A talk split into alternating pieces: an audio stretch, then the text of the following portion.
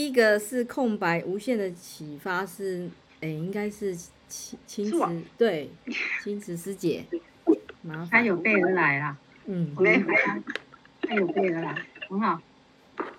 那就是这一篇空白是无限的启发，呃，哎，内容大家应该都看过哈，我就直接直接讲大概啦，就是说，呃，因为他。爸爸跟他弟弟的生日是同一天，他们每年都会互寄卡片。可是他爸爸往生的那一年，弟弟收到的卡片是一张空白的生日卡片。那他们就想说，应该就是，呃，爸爸觉得该教你们的都已经教了，该说的也都说了，该启发的也都启发了，所以就是寄了一张空白的卡片。那这空白的卡片可能是无限的启发，那当然有可能是。无声胜有声，就是就是这样子。那如果就是我看完之后，我其实我觉得，我我自己在想，就是因为空白本来就是可以给我们很大，给自己很大的想象空间。那当然，就像他说的，就是可能爸爸觉得该说的、该讲的都已经讲了。那当换另外一个角度，就是可能爸爸也觉得，就是。爸爸看到孩子的表的的他们的那个成长上面表现，爸爸应该也是很放心的，所以爸爸会觉得说，呃，因为有时候我们写卡片祝福人家，是会觉得说，有时候是希望他可以更好嘛。那在这里，我个人是会觉得说，爸爸应该就是很放心的，就是孩子的各方面表现，爸爸应该觉得说，就是都已经很放心了，所以不需要再有任何的言语，真的是无声胜有声。那另外前面第一句话，他就是说。爸爸常常讲说，亲情不要互相的来束缚，所以这里应该爸爸也其实也是自己表示他就是他也放下了，就是我看完这边我的想法，对，那就是到底是空白到底是有还是没有呢？这个我觉得就是给自己很大的想象空间呐。如果是我说到这样，我可能就会开始去回想说，呃，就是。爸爸从以前到现在对我说过的话，或者是对我的期待什么这样子，对我个人是是是会从这个角度来看。好，那以上是我看完这边的的想法，跟大家报告。那不知道大家有没有要分享的？我想问一下哦，你们大家互相会跟那个自己的亲人写卡片吗？不不会写卡片，现在都用赖了，好吗？小时候会，对啊，直接写赖啊。但我会我会故意留字条哦。我我就是有时候我会故意留字条，我不见得会写赖。譬如说我早上出门的时候，小孩可能还没有那个，然后我就会故意留一张字条，然后就写比较，譬如说啊。呃，电锅里面有什么？然后什么东西有什么？好，最后一句就是祝你有一个愉快的一天。好，妈妈爱你，就这样。就是我会故意，除了有时候就是赖上面归赖上面，可是有时候我会故意留一些字条。对，没有，我是。然后有时候他们带便当的时候，会故意在上面贴一个字条。生日的，记得把饭菜吃光光，好，就这样子。我我想问的是生日卡片，从来没有，不是亲人哎、欸，是跟学生哎、欸。就是在智商中心工作的时候，都还会亲人就 直接轻生了。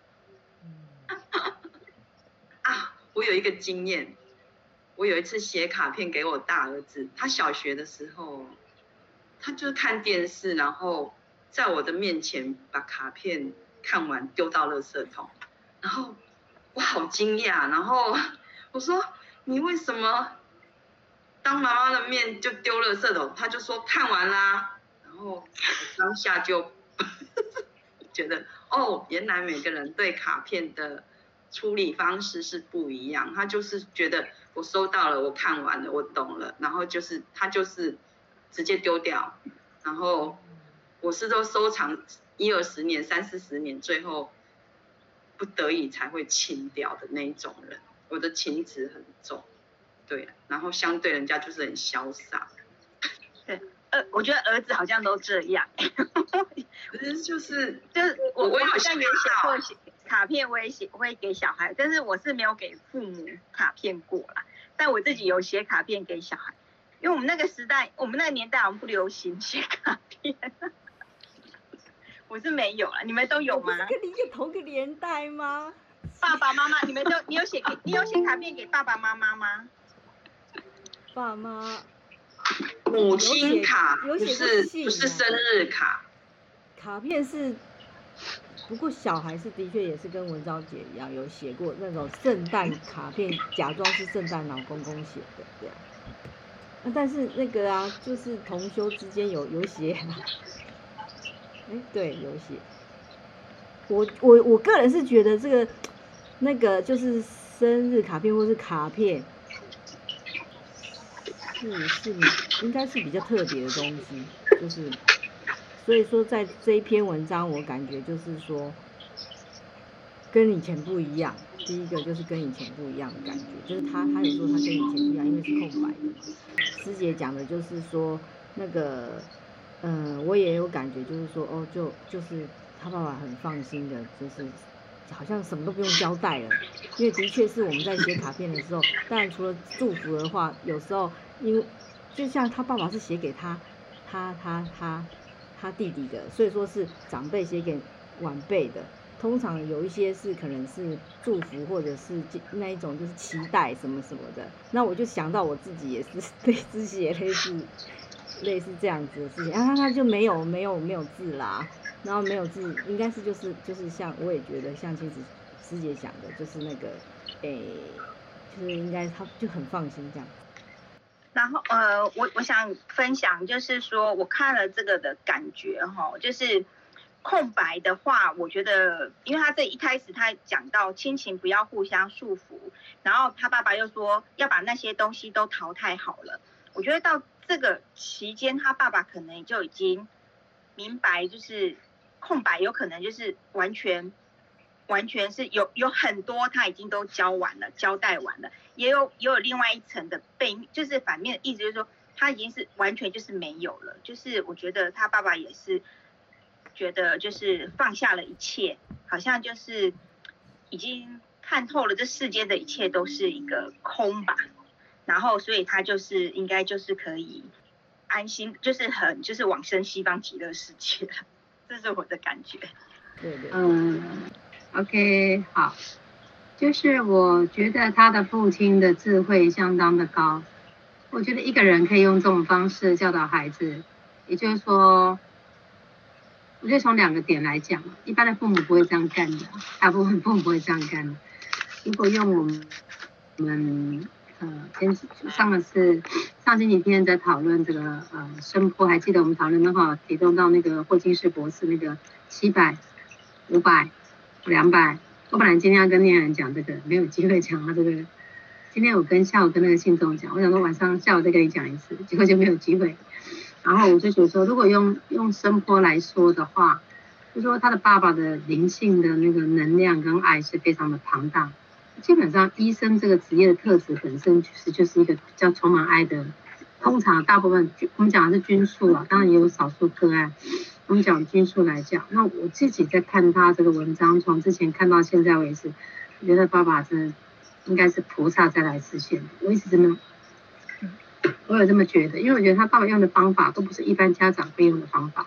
现在爸爸的方法是非常的。嗯，现在人家都望子成龙、望子成凤的方法，可是一般人不会用这样的方式，因为这里头太多哲学，太多充满太多的哲学，不是只是打骂的教育。他爸也不是用打骂，他爸可能轻轻的问难一下，孩子就受不了，他爸也不用生气了。所以这个本身他的，我觉得父亲的 EQ 跟 IQ 是很高的。我们用用一般的社会学来看，但是我比较是记一张空白的，你看他，我刚刚看他仔细。他说：“因为我应该教你的都已经教你了，应该说也已经说了，应该启发的也已经启发了。这三句话是重点哦。应该呃，大家有看到这三句话哈？这一段的倒数这四句话，应该教的都已经教了。意思是说，他父亲觉得我该跟你讲了，我该对你提醒的我也说了，那我该启发你的方式我也都启发。那我不知道时间顺序啦。我们如果用我们所学我们研讨的这个今天第五堂课。”来讲的话，他之前讲过蛮多的，比如说用折法，好，他爸爸啊，讲他画什么考卷呢？说他是零分啊，怎么样？你记不记得？说他零分啊，啊，说要去看电影捐孤儿院，他说你干脆去看电影好了，捐这个钱干什么？啊，这个种种的方法，呃，我不晓得十全十就是证据差。那不管，我们就以这句话来说，我就觉得说他父亲对他的教学，是如果以一个父亲来说，我觉得是相当有一定的程度。那么如果以佛菩萨来实现，我认为这就是一种，我会觉为什么觉得爸爸的灵不是一般的普通，就是他爸爸是很有智慧的，就是我觉得很像那种再来实现，所以他他用这样的方式，然后最重要的是，这个就让我想到我的师傅，我顺便回答那个有人问我说，我们怎么知道师傅，我们心目中的师傅跟大家心目中的师傅不太一样？这很正常，因为你没有被教学过，或者你跟这个老师的教学的时间是比较短的，有没有道理？就是我们为什么我就是我们跟这个教授，我们现在学生，假设我们今天读一个硕士班的学生好了，那我为什么跟这个老师呃比较不了解这个老师的功底？你可能只跟他一年而已啊，跟他半年而已啊，那你当然对他题目跟看法就不一样。那我自己来看这个文章，我就觉得说啊，这跟师傅教的都一样。那我师傅常会说，我该跟你们说的都跟你们说了，该讲的都跟你们讲。所以我们在歌里头就有一句话，再也无话可说。再也无话可说了，该说的都说。我等下把斋歌的歌词传上去，我觉得可以给卢龙跟念涵看一下。我觉得这个里头的歌词的境界也是相当的特别。那我就会联想到说，我们这跟师傅所讲的这个概念是很相近的。该说的都说的，该教的都教，该启发的也启发了。要怎么运用是你们的事情。然后这一句话我把它解读成我师傅说了两句话。第一句话叫做我该说的都说的，该讲的都讲。如果你们要问我，最后我只有一句话叫做。南无阿弥陀佛，对不对？南无阿弥陀佛这一句话，如果用从我师父的教法，我就会把它解读成南无阿弥陀佛。该说的该说的，接下来就是你自己要用功啊。南南无阿弥陀佛也等于，如果一个叫向上的说法，一个叫性向的性向的说法，向跟性知道吗？一个是外向的，然后外向叫你念南无阿弥陀佛，性啊外里面的叫你叫你跟佛相应。外向的叫做什么？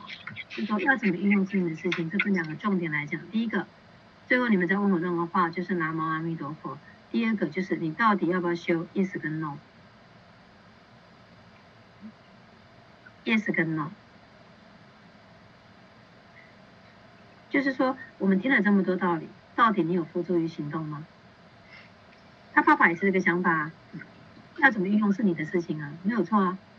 老广进老上讲的更犀利，要修不修都是你的事情，要不要捡铁钉也是你的事情啊？那不是之前有读过吗？就在地板上丢一个铁钉，半夜叫他徒弟出来捡，故意的半夜这个半夜这个十二点打板击中，啊大家来了，老上老上什么事情？老上说我在大殿里头啊，丢了大铁钉、小铁钉，他现在赶快把它捡一捡，都很多傻眼了。师傅啊，即摆是半暝，你不爱困，我在困。啊，你你不爱困就刷野，讲等天点啊叫人去捡。然后就徒弟就问啊，师傅，我们会白天再捡，不要晚上捡，好不好？因为假装必尊之嘛，假装生命必尊之嘛。所以说，师傅，我早上再捡可不可以啊？老和尚就说，要捡也是你，不捡也是你，要了脱生死也是你，不了脱生死也是你，都是你自己的事情，跟师傅一点关系都没有。要修也是你啊，不修也是你啊，跟师傅有什么关系？跟他爸爸有什么关系？没关系啊，我把你生下来了，我该教的该讲的。我觉得这个法要从这个角度看。为什么我们今天选这本书？因为我觉得它的意涵不是表面上看起来那么简单，它是有深度的，它是有深度的。因为道正法师，他我觉得他也不是普通人。那你看他写的东西，很多时候就是说，嗯，我来理解。哎，我跟你讲，我黑板都没有擦掉。那天讲那个过场有没有？前天讲那个过场，我我觉得啊，这个过场啊，就是老就是就是道生法师，他也像是什么，你知道吗？就说他来过他这个说婆的姻缘，他四十几岁就往生了，大家知道吗？他不长命，长命，他是他是学医的嘛，然后后来出家，前面有没有读到吗？好，等下可以请英美介绍他的背景，我记不太起来。但是我的意思说，他命不长，因为就是每一个人有每一个人阶段性的任务，然后我觉得他来做完他的任务，他就过个场嘛。这个场次，现在这个场次小龙女的场次，小龙女出来演完之后就下场了，等一下又又杨过又出来演一演，然后等下又换别人出来演一演。其实我们每一个人在人生上的机遇也都是如此，也都是如此。那我觉得这两个字，因为我觉得这过程有很深的学问在里头，不是表象看到啊跑个龙套啊过一下。我觉得我自己对这两个字，其实我有非常非常深的体悟。我觉得这一段段落有很耐人寻味的地方。大概先讲到这边，这样子可以吗？法师，我有一个问题，就是刚法师刚刚说，因为他他的父亲非常的有智慧，他的 EQ 跟 IQ 真的都很高，这个我们都我我们都都相信呐，哈，就是应该不是都认，就是说，但是呃，我我刚刚是突然想到说，其实是他父亲非常的有有智慧，用这样子的方式来教育他的小孩。那今天是。就是说，呃，因为因为法师学佛，所以他会用用可以解读出他父亲的的智慧。可是如果以我们一般人来说，就是不见得，就是他父亲这样的教法，不是不见得适合所有的的小孩。那个人应该是说他其实这很正常啊，就是还是因材施教这个部分。十个人有十个人都不能接受啊，本来就是这样子啦。就像师傅不会用。对我的方式不会对你们用那个方式啊，对每个人用的方式都不一样，这就是姜太公钓鱼啊，愿者上钩啊，真的来，姜太公钓鱼，愿者上钩。同样一本书，一个童话故事，一个安徒生的童话故事，白雪公主好了，我们现在现场有八个人去看，八个人的解读都不一样。你说到底是三岁小朋友对，还是十岁小朋友对，还是五十岁的大人来看是对的？我用安徒生的童话故事来讲好了，你可以。那个青瓷，你可以了解这个意思吗？是，这种方式一般人都不会接受，正常。所以我刚刚说一般人不会接受，正常。所以他就是因为，他就是因为一般人不会接受，我们今天才要来研讨啊。如果他的观念是很普通的 normal 的普通常识，其实我们不用花时间在这个地方，就是他有值得耐人寻味的地方，这样子。对，所以我发现这一，你说，没有，我我发现我就是。其实读的次数很少，可是每一次读一次，再读一次，都觉得哎，好像有不一样的对的想法出现。对对对，就是因为他是这样的状态，所以我觉得这个东西耐人寻味。就像我第一次看，第二次看，我感受画的重点都不一样。其实我现在可以给你看我的画面前，你看哦，我我我，这是我一个月前，我进度已经看完了，我已经看到第二集。你看我的画面，看到的画面，看显示绿色的这个，亲情不要互相束缚。我这个我记得我们在第一堂第一堂课我就讲过这个观念，我不知道大家记不记得？我因为我记得我有讲过，啊，然后还有空白无限的启发。但是我今天却，我今天在看的时候，我却觉得现在我 link 的这个地方，我觉得它有好，就是说，我觉得它有蛮深的意味的。我现在看这个，就像我每次说法语编辑。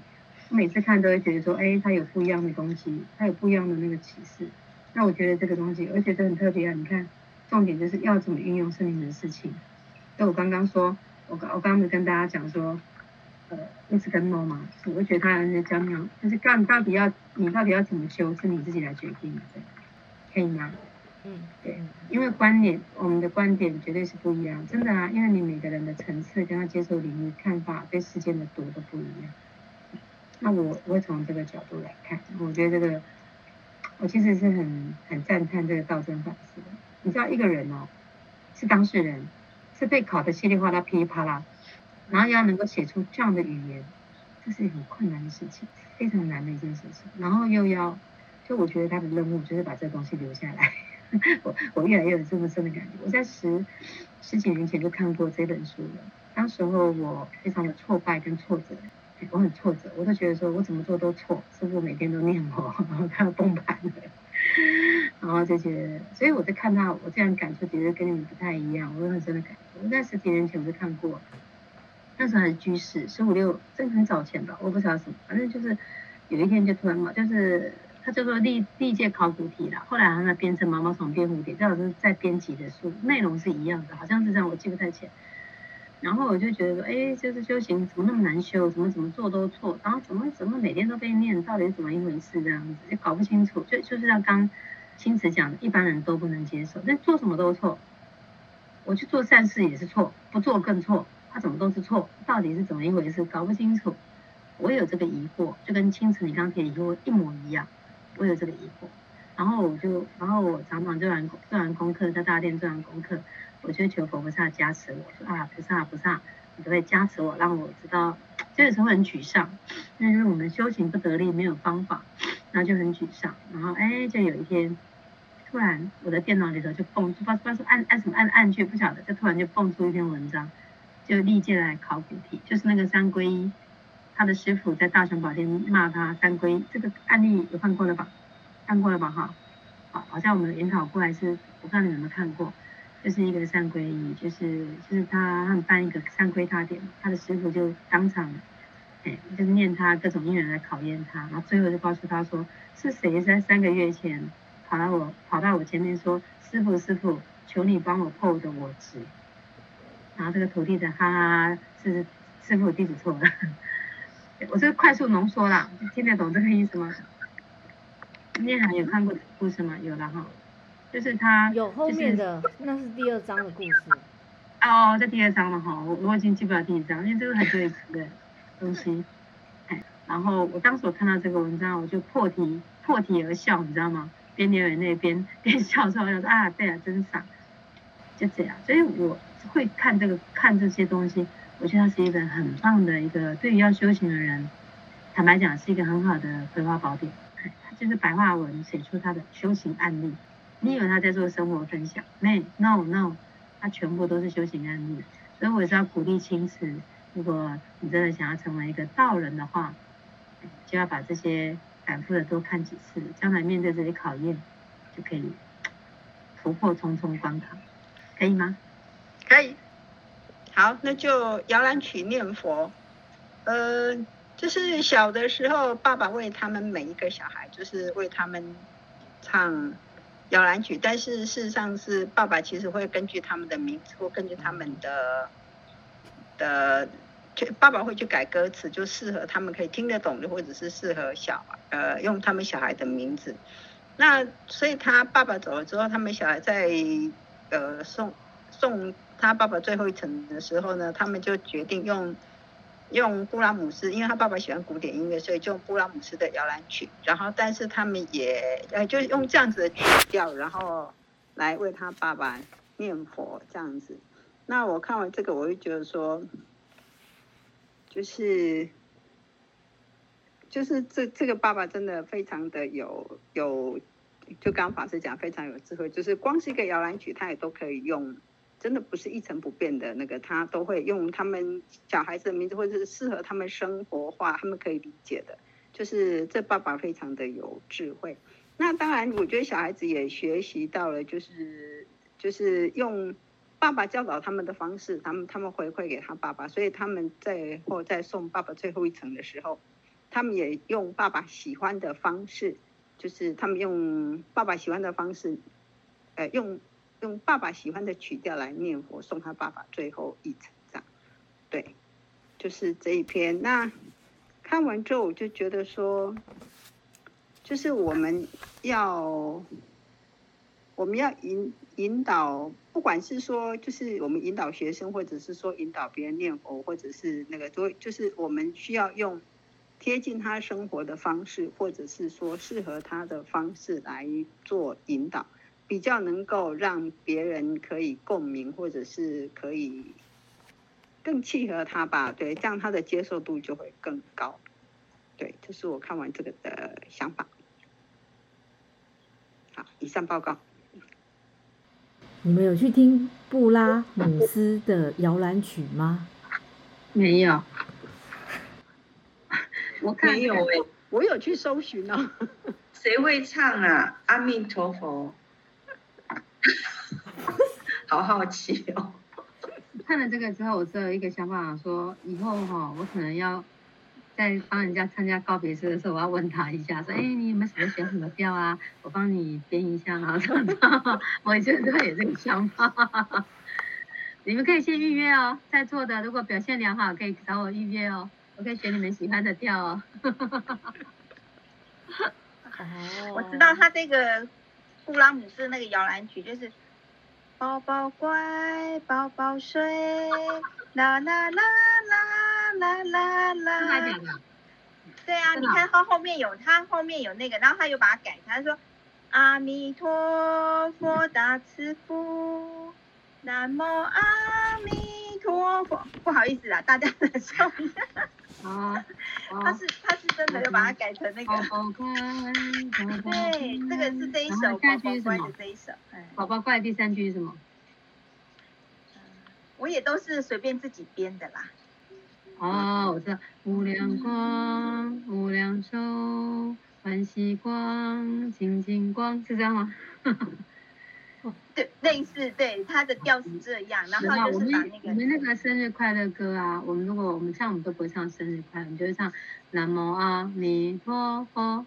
南无阿弥陀佛，南无阿弥陀佛，南无阿弥陀佛。哎，蛮好的，蛮好的。大家都会唱生日快乐。好，下下次生日快唱生日快乐歌，最后就来唱一段这样。讲下面那一段吗？行，行行行。好，下面这一段是在讲爸爸的脚有个大伤痕。呃，他们在。道正法师的爸爸，他的脚有个那个在入殓的时候，他发现他看到他爸爸脚上有一个很大的伤痕，他就回想起来说，哦，他爸爸那时候跟他讲说，他那个很大的伤痕是他在很小的时候，他在小时候帮他的大哥，呃，晚上去拿一个药，然后在黑夜中，一个小孩子要走很远的路，然后去拿那个药水。然后没有看到水沟，然后就掉到水沟里面去，然后又不敢，还好那个药没有没有洒落，然后他也没有注意，也也不知道痛，也也当下也不觉得痛，就赶快想一心一意就是想把那个药给他大哥大哥喝这样子，然后后来才回到家才发现说他原来那个伤痕很深，流很多血。然后他自他就说，因为他爸爸那时候一心只顾着大哥的药水，然后也不会觉得自己痛。那道真法师听到这个的事，听到这件这个故事，他爸爸的这个往事，他就很感动。那我觉得他把这个分享出来呢，他他是他在想说，因为他看到他爸爸，他把这件事情分享出来，他觉得说，爸爸他曾经。他的爸爸曾经那么一心，呃，曾经舍己为人，然后一心为了他的大哥，然后他自己受很重的伤，那他也也不觉得，也不觉得苦，然后他觉得他的爸爸一定可以用这个助人舍人舍己为人的这个脚，然后跳上西方极乐世界。那他一直他也是这样相信，然后我觉得他把它分享出来呢，我觉得就是他希望他他觉得是说，当你。曾经哦一心一意去帮别人做事或是付出的时候，这个一定最后也会回馈到你自己身上，然后你也会因为这样子的呃功德，然后也就可以往生，就可以往生西方极乐世界这样。我觉得这个它其实有一点就是像我我们之前在看的那个。业力法则，他说，只要你奉献出去的，其实到最后，那些那个奉献出去的那个，你不要觉得是就是好像自己亏到了，或是自己是吃亏的。其实那样子的那样子奉那样子的奉献的付出，其实到最后都一定会回馈到你自己身上，都会回报到回报给你自己身上的。所以我觉得，嗯，我觉得这是给我的启发是说，呃。就是，呃，就是说你，就是像我们这种，我们虽然就是不要觉得自己受伤，或者是说自己的付出好像是呃丢到水里，或者是丢到水沟没有人发，就是好像都没有用了。那其实到最后，我觉得，嗯，总是会，就是你就把它想作是，呃，呃，总是会回到自己身上的，不然的话也是可以消一些业力的。我自己的想法是这样，对。然后其实我在看这个的时候，我又想到说，呃，念海之前有叫我有推荐我看一个萨古鲁，好，那个萨古鲁也是一个印度的一个大师。然后他其实他里面有讲到，他也是一个好像也是一个证悟的人，他就觉得是说，其实人身上的那些痛啊，其实你只要把它脱离，就是其实他就会他会认为说，其实你只要想说那个痛不是你的，就是其实你就不会痛了。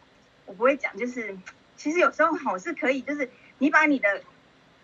精神，你的神，你的精精神跟你的身体把它分开的话，你把它想说，那个是那个是跟就是小我跟大我，那是小我的病痛，其实跟你自己心灵佛性的那一块是没有相关的。那这样子好像已经会比较不痛了。我不知道，我不知道这样讲大家会觉得很那个。对啊，有没有想要再帮我们就是做一些补充的？你看大家，大家，没有，我就觉得他就是他这个里头就是他就是他对于他爸爸的每一件事情，他都善解，可能因为他出书的关系吧，所以要善解，这也可能是原因之一。但我觉得就是说，嗯，就是我刚刚开宗明义跟大家讲，就是。我们用一个修行的角度来看，其实世上也是这样。我们生我们生活当中到处都是境，到处都是境。就像我们讲那个那个声波一样，那你该愤怒的东西，如果你愤怒，你就是二十趴，你就是五十趴。然后你如果你今天是爱众生，你就变成一乘一百倍。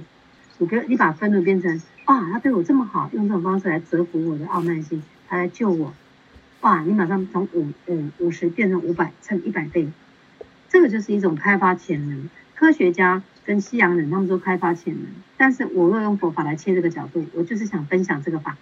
刚好今天讲到了，就是说以科学家来讲，或者那个呃，或者说那霍霍金斯博士来讲，他说他叫对频嘛，他说跟高灵的人相处，跟高灵魂的人相高灵魂，或者说看比较高级一点的书，所以高级说它的频率是比较好的频率，比较正正呃正向、积极、乐观、进取。乃至于 peace 禅定的一个状态，乃至于是很有充满爱的，充满爱的这个东西，它的能量比就比较高。啊，这是一个西洋人，他对于啊在看潜能，他用这个方式来来说明，来说明，应该这样讲哈。比如说这个外国人，他用这种方式来说明佛法，所以他我我我昨天花了一一点点小小的时间，我稍微看了几个他的论点。那他有这个论点，第二个论点，他说，所以他的结论就是，他结论就是说。所以呢，要多跟高修行的人相处，自己就会变成品质非常的高。他说这就是快速提升自己的方法。确实啊，他就说你多跟那个高灵魂的人，或者说他的声波比是比较高的。换句话说，我们的负能量丢给他了嘛，他 cover 你的负能量。假设用这个坡度来讲，衣服这里是两百，这里是五百的话就好。五百还记得那个图表吗？知道哈，那个图表看手机都知道。五百代表爱。六百代表禅定，七百代表开悟，阿弥陀佛是一千以上。那安陀如果说一副叫一千，超过一千，那那换句话说，我们如果安陀这太高，我们不要接到安陀，我们接一个七百跟五百来讲。那你看，你就是跟高高，里面充满这个能量的人，他其实你就把你的能量比拉高。所以为什么很多人在说法室里头听上次开始，可能什么都听不太懂，可是听完之后就觉得嗯身心愉悦，然后完全记不起来。但是重点是。烦恼没有了，是重点啦。重点是烦恼没有啦。那如果能够记得起来，那也还不错。那记不起来，重点烦恼没有了。所以烦恼没有是不是重点？对嘛？所以啊，那就解决了你的痛苦啦。你本来痛苦指数在这里，突然痛苦指数减少了，然后灵魂充满了正量值，对不对？好，然后我我先讲外国人那个西洋人那个他的论点，最后一个论点，我就把它看一下。他这个论点说，他说，所以要跟高灵魂的人相处，同时要跟多看一些开悟者圣人的书籍，以提升自己的定思见，就让自己的思维潜能力开发到开采到这个程度。嗯嗯，好，但是他的说明，呃，我觉得还不错。那我如果把它融合我们佛法里头，我们再换个角度再切的话，我们换个角度再切这个角度，你想想看，换句话说，你就是让自己的思绪，就是刚刚有人。就你的思绪电瓶，假设你现在是幼稚园的程度，假设幼稚园叫做二十好了，那如果幼稚园坚持二十是对的，他就没办法吸收一百的电瓶，他必须要放掉二十，接受一百的频率，一百可能叫你要啊，两百叫你要勇气，二十说我没有勇气，我现在活不下去，我每天不想出门。这两百告诉他说，你不能没有勇气，你不能不想出门，你要相信这个世界，出门就遇到贵人，你要有勇气出发，所以他必须放掉二十，接受两百，对不对？对不对？就是这个概念，就是这个意思。那那所以要能够马上放到自己的定见，你才有办法吸收到这个频率，好的频率，乃至于两百还是不够的。我看那个数据报道，他写说，平均他有数据啊，民国西元几年，平均人不到两百，不到两百，大家都两百以下。后来有一个他说，一个一个为一个一个一个一个声波在七百以上的人，只要一个人可以抵挡好像十亿个人口，十亿一个人。就可以 cover 哦不不可以 cover 一个地球，可以 cover 一个地球，还有一个数据比，就是他就是说，那其实他就说明什么意思？代表这个的正能量，正量的问题，正量比的问题，正量。所以为什么说正量人感召正量的人？那它是相对的，它是相对应的。好，那我们就回过头来，如果用我们佛法的领域来切入进去的话，意思是一样，因为他西洋人他也是用佛法理论在诠释的，只是他用一些用一些科学的数据声波比来证明。佛法的理论是正确的，所以很多人会说佛法也是科学，佛法也是哲学，是这个意思。因为他用科学数据来证明，用科学数据来证明，说科学他这个论点。那如果用佛法的角度来切，就是说，当你的，当你的，为什么要当你的，当我们的定见在坚持己见的时候，你一个师长要破你的我执。假设二十是一个负能量，他拿了两百磅的东西要破你，他就说：“哎，你相信师父吗？”你相信吗？这时候你要有勇气才会说相信，你要有自信才愿意相信活不下来。这样你懂我意思吗？当我们面临一个困难的时候，我们在自己的巢臼里头，在一个自己定见执着里头上不来，所以破我执，破我们的向上的东西，打破你原本的这个平平台在这里，一般的平台在这里，给你打破，你就能上来在这里。就就就就往上堆叠，反正只有这里。假设这是二十，充满负能量，我就告诉你说，你这个思绪是不对的。这样说以佛法来讲，哈，以我以我学习大方法，我会去常给你问难呢、那你为什么要这么悲伤呢？你告诉你悲伤是什么？那到底什么让你那么悲伤呢？那请问悲伤你抓得住吗？悲伤你要存在你心里多久？那你觉得悲伤可以放多久？因为你答当中，你就会发现好像也没有那么悲伤了，对不对？就是在这个疑问一答当中，再给你正能量，把你的错误的知见打破了。那错误是知见，错，你只是暂时接到一个错的平台，暂时接到一个错误的线路，放掉就好。我们要跟佛心来相应。假设这条通这条道路通往西方极乐世界，你现在在这边卡住了，所以横向发展。啊，就是啊，他对我不好，他对我不好，那个人对我不好，大家对我不好，就你被整个垃圾掩盖了你的高度。你因此看不到一零一大楼，因为你只在两楼，就觉得两楼是你的世界。因为你从来没去十楼，你怎么知道十楼的天空是怎么样？如果你有机会上到五十楼，你就会喜欢五十楼。你就因为五十楼可以选到三十、二十还是两楼，两楼的到不了五十楼的空空地。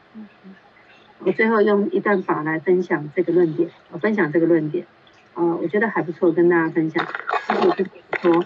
在一楼的人，嗯，在一楼的人，哎，王小明，你怎么骂我？你昨天为什么要说我不好？其实我不是那个意思啊，啊，王王大明，你怎么这样说我？在一楼的人看到这样子，今天在十楼的人，你想想看，如果你今天站在十楼，下面有两个人在讲话，十楼可以听到他的声音吗？听不到，听不到，对不对？那十楼看到这两个人，看到什么？看到人在跟他打招呼，在那招手招手，他什么也听不到，他也看不到，他只看到好像在跟他嗨，hello，其实他在骂他，他也不听不到，他完全听不到，因为他在十楼。这时候人非常的小，对，对不对？那如果他到了一百零一楼，他可以看到这两个人，只剩下两个小点点而已。他不但看不到，他不但听不到，他几乎看不到。他会觉得这个世界里头有太多东西，他压根就不会注意到这两个小点点，因为这一百楼可以看到更多东西。那你还会在乎刚刚那个人他在骂你，你还听得到？你完全听不到。用这个一零一大楼、五十楼、一楼来譬喻什么？譬喻我们人的高度、高度、胸襟、心量，用这个来譬喻法。啊，如果要用刚刚讲的那声波比，概念是一样的意思，它只是不同的说法接进去而已，说法不同而已，都是要提升你的量比，把你的潜能量往上提高，把我们的资金往上拉。可以明白这个法吗？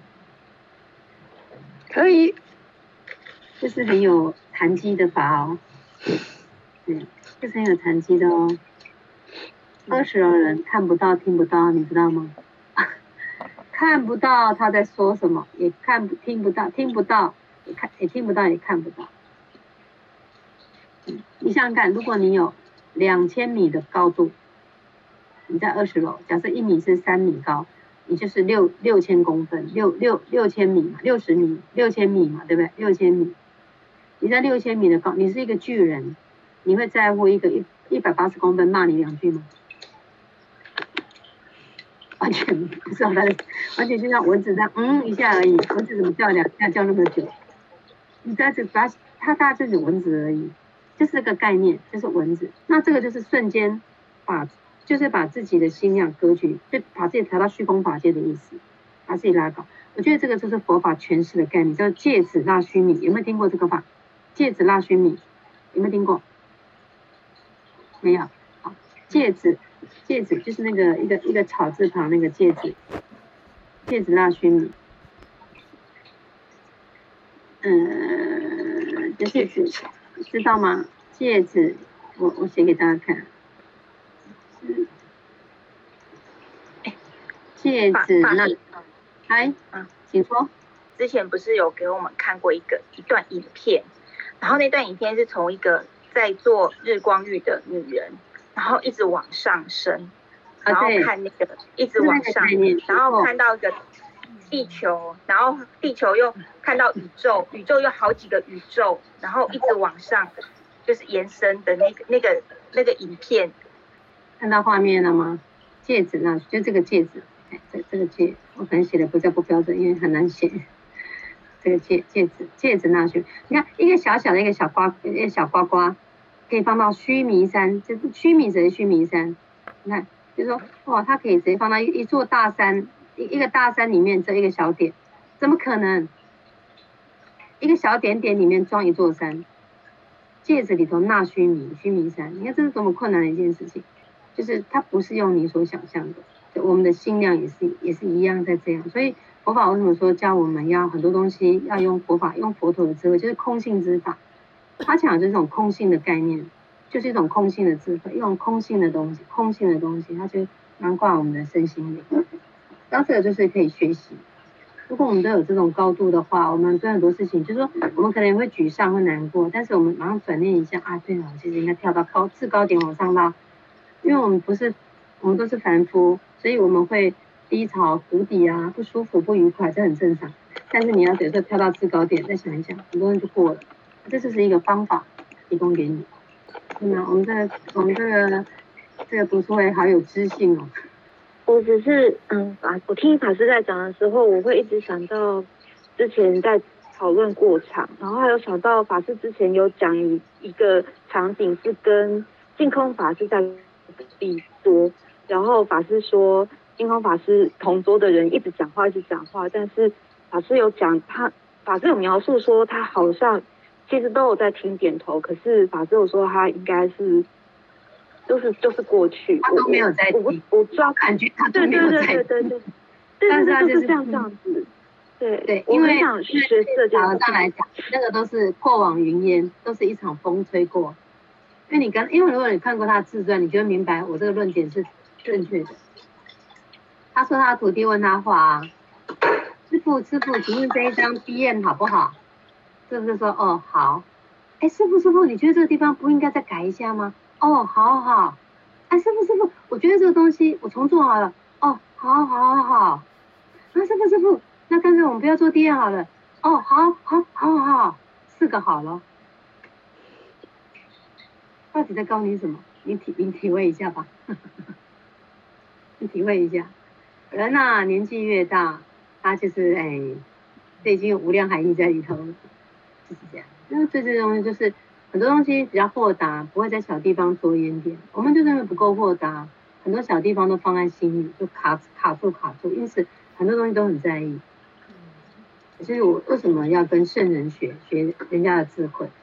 就是我觉得这个这个老和尚这个这个法，我曾经在一个嗯忘记什么样的东西看过，我就说哦这个法好特别，就很有学问，很很，然后又看过文章也就算了，要亲眼目睹那个场景，我就更加笃定我的看法是对的。然后他坐那老和尚啊，那么久那时候哎四年前去香港，他坐这样坐好好的，这样端正哦，然后手就很有规矩哦，就这样放着。从头到尾就这样，然后等下跟他讲话，那个他徒弟来跟他讲话，跪在旁边跟哎老和尚，然后他就是哦，他也都他也就是微微点一下头这样子，有听像没听这样子，感觉因为他不会去在意，他不想他他不会跟你争执，也不会跟你说，就是你感觉他的就是他的气场就是很非常的 peace，你光在远远在看他就觉得他的周遭散播的很 peace 的声波。那个它怎样能量比就是那种，呃，像你们刚我们有读那个嘛，禅，如果用西洋人那个判法，禅定是五百，他超过五百以上。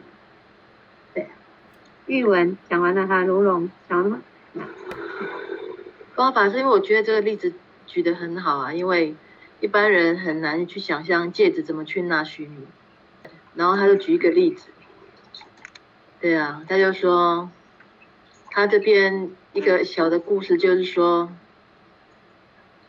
就是唐代，就是那个唐代李博嘛，任江州刺史。某一次，他问问道于智常禅师嘛，佛经所说的须弥纳芥子，芥子纳须弥，未免太过于玄奇。小小一粒芥子，如何可能容纳如此巨大的须弥山？那这个智常禅师呢，他就。听到这句话就笑了，说：“人家说你读万卷书，可有这一回事？”他说：“当然，当然。”那那个李博就一派得意说：“那么你读过的万卷书，如今今安在？”那李博他指着自自己呃自己的头说：“都在这里。”智常禅师说：“奇怪，我看着你你的头只有一个椰子这么大，你是如何将万卷书放入你小小的脑袋里？”对，那我觉得这个例子很适合说那个。戒子纳须弥这句话还蛮有意思的，好，很棒，非常好。这一篇的最后一段就是唱出内心的佛光。那其实这一段讲完的话，就是我现在看才看到，其实我现在看到这这边有提到红衣大师的送别，我才知道哦，为什么念涵会用红衣大师的送别来当我们那个星火读书会的那个音乐，原来他的灵感是从这里来的。不是不是哎、欸，不是啊，不是，你灵感不是从这里来的。但、哦、但我现在也才看到这一句话，这样。真的、这也太巧了吧！这冥冥之中好像都已经注定好的，都已经安排好的，刚刚好。对。然后这个送别，我们是都都蛮蛮喜欢的，对。然后，嗯，这一段这这一篇其实就就，嗯，就就这么结束。然后他这边最后那边他有提到，他用那个摇篮曲哈，他是布拉姆斯的摇篮曲来来把它改编成叫慈父医王的弥陀颂。就是我真的是相见恨晚啊！那如果那时候我有这个读书会，可以早一点，以后我生了三个小，我就可以用这个来唱给小朋友听了。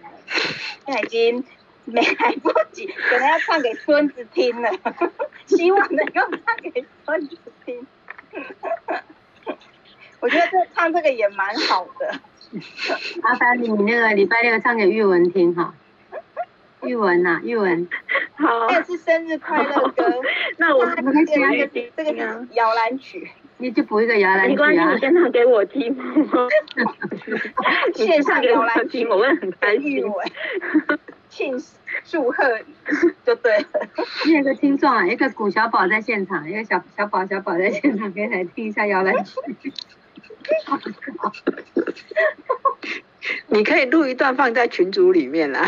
对啊。我我我我我我我试看看。OK OK。